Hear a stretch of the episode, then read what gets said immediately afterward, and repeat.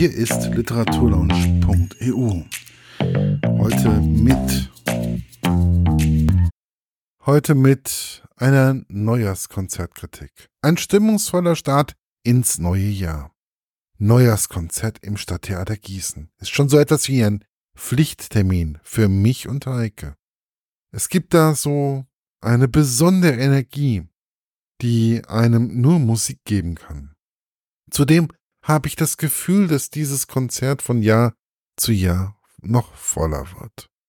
Wobei es nicht möglich ist, denn mehr als ausverkauft geht nun mal nicht. Aber warum ist dies so? Man bekommt doch ein Neujahrskonzert aus Wien im Fernsehen angeboten.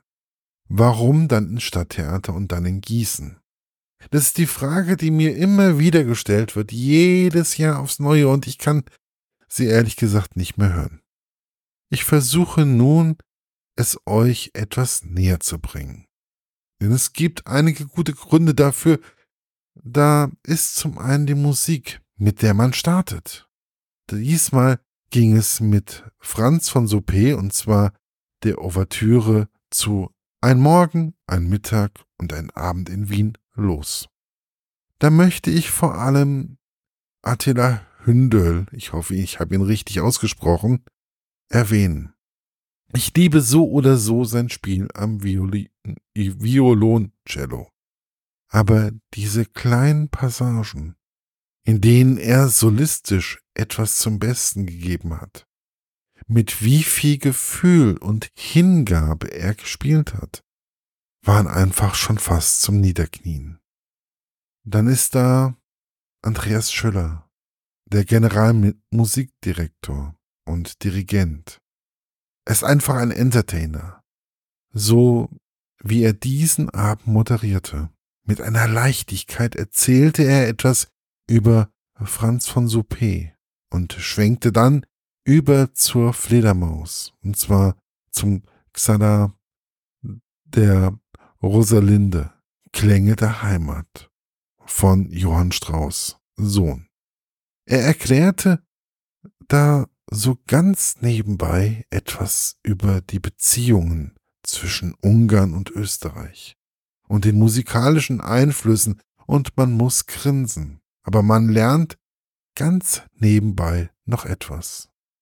Dass dann Julia Araujo den Kasar singt und vom Philharmonischen Orchester begleitet wird, macht das Ganze noch runder. Es ist einfach ein Genuss, diese kraftvolle Stimme zusammen mit dem Orchester zu hören. Wobei, und dies lag vielleicht diesmal an meinem Sitzplatz, ich Julia Araujo stellenweise etwas zu präsent empfunden habe.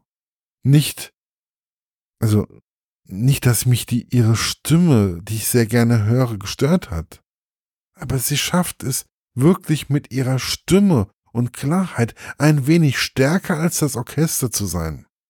Aber dieses ein Meckern auf einem verdammt hohen Niveau, welche wirklich nur die wenigsten erreichen. Weiter ging es mit Marche Hongrois aus La Damnage de Faust. Ich bin mir sicher, ich habe es wieder falsch ausgesprochen. Ich finde, dieses Stück hat so eine Kraft und eine Harmonie, dass ich wirklich Hector Berloche zurufen möchte, ich es toll finde, wie er dieses Stück der Nachwelt erhalten hat. Franz von Soupé lieferte schon das erste Stück des Abends.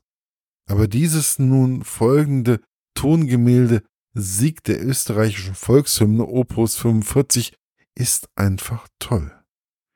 Dass diese Melodie unserer deutschen Nationalhymne ihren Ursprung in einem kroatischen Volkslied aus dem österreichischen Burgenland hat, war mir vor diesem Abend und dem Musikunterricht von Andreas Schüller überhaupt nicht bekannt.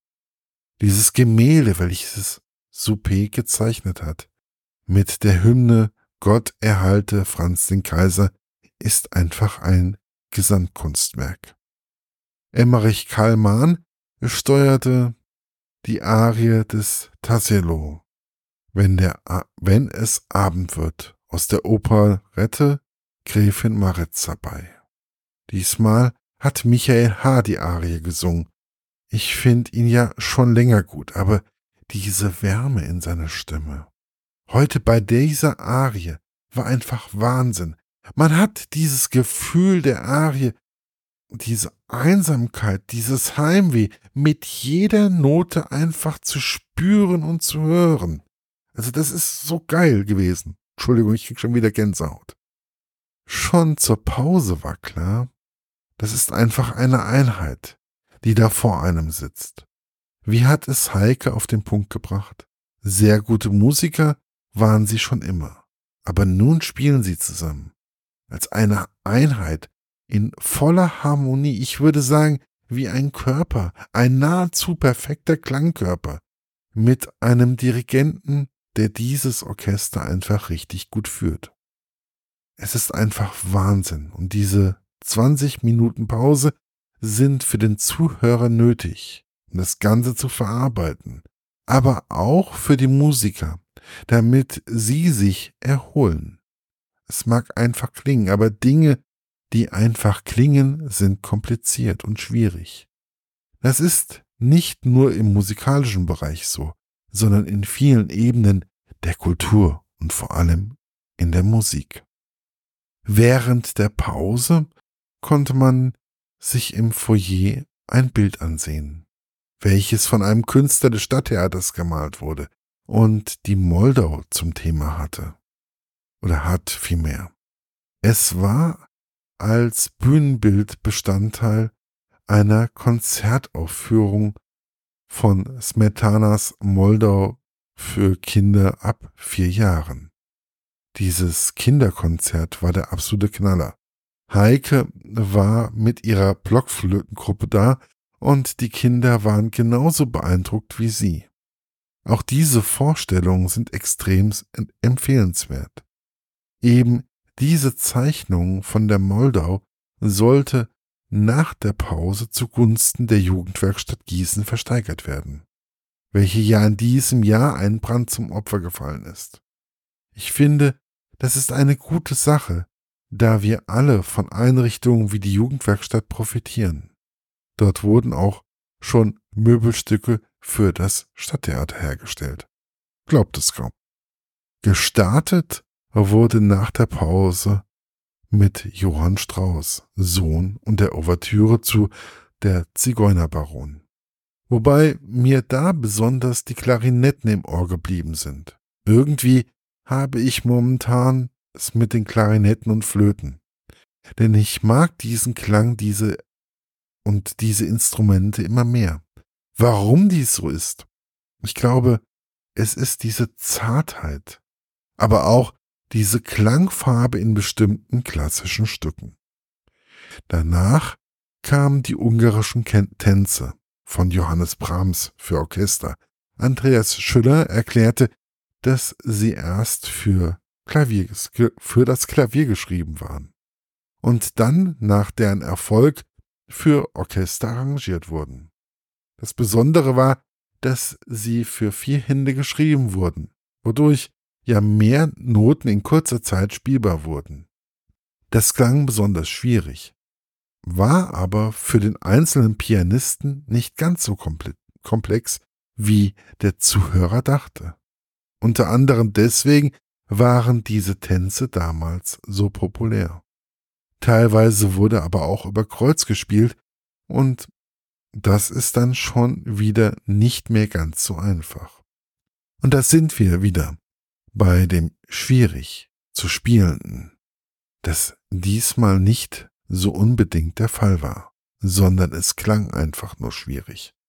Und das Einfache kann schwierig sein. Generell haben diese Tänze ein flottes Tempo. Und somit haben die Finger der Musiker auch einiges zu tun. Egal ob in der Klavier- oder Orchesterversion. Dass das Bild danach für über 300 Euro ersteigert wurde, ist aller Ehren wert und hat sicherlich viel mit dem Humor und der Art von Herrn Schüller zu tun, der diese Auktion leitete. Ein besonderer Genuss war dann das Duett zwischen Sylvie, Sylvia und Edwin. Tanzen möchte ich aus der Xadas Fürsten von Emmerich Kalman. Und diesmal waren Julia Araujo und Michael H. auf der Bühne und haben dieses gefühlvolle Stück gesungen. Ein Duett zwischen diesen beiden im Zusammenspiel mit diesen Musikern ist einfach ein Gänsehautmoment für mich gewesen. Wobei auch die ungarische Rhapsody Nummer 2 in Cis-Moll von Franz Liszt ein so ein Moment war. Danach standen große Teile des Theaters und applaudierten. Dies veranlasste die Musiker noch zu einer Zugabe, auf die wohl jeder gewartet hatte, und zwar an der schönen blauen Donau von Johann Strauß Sohn. Dass das Konzert dann noch immer nicht zu Ende war, kann man sich denken. Aber da es noch ein zweites Neujahrskonzert gibt, will ich dies nun nicht hier hineinschreiben. Denn es soll ja auch noch eine, oder erzählen vielmehr, noch eine Überraschung für das Publikum bleiben.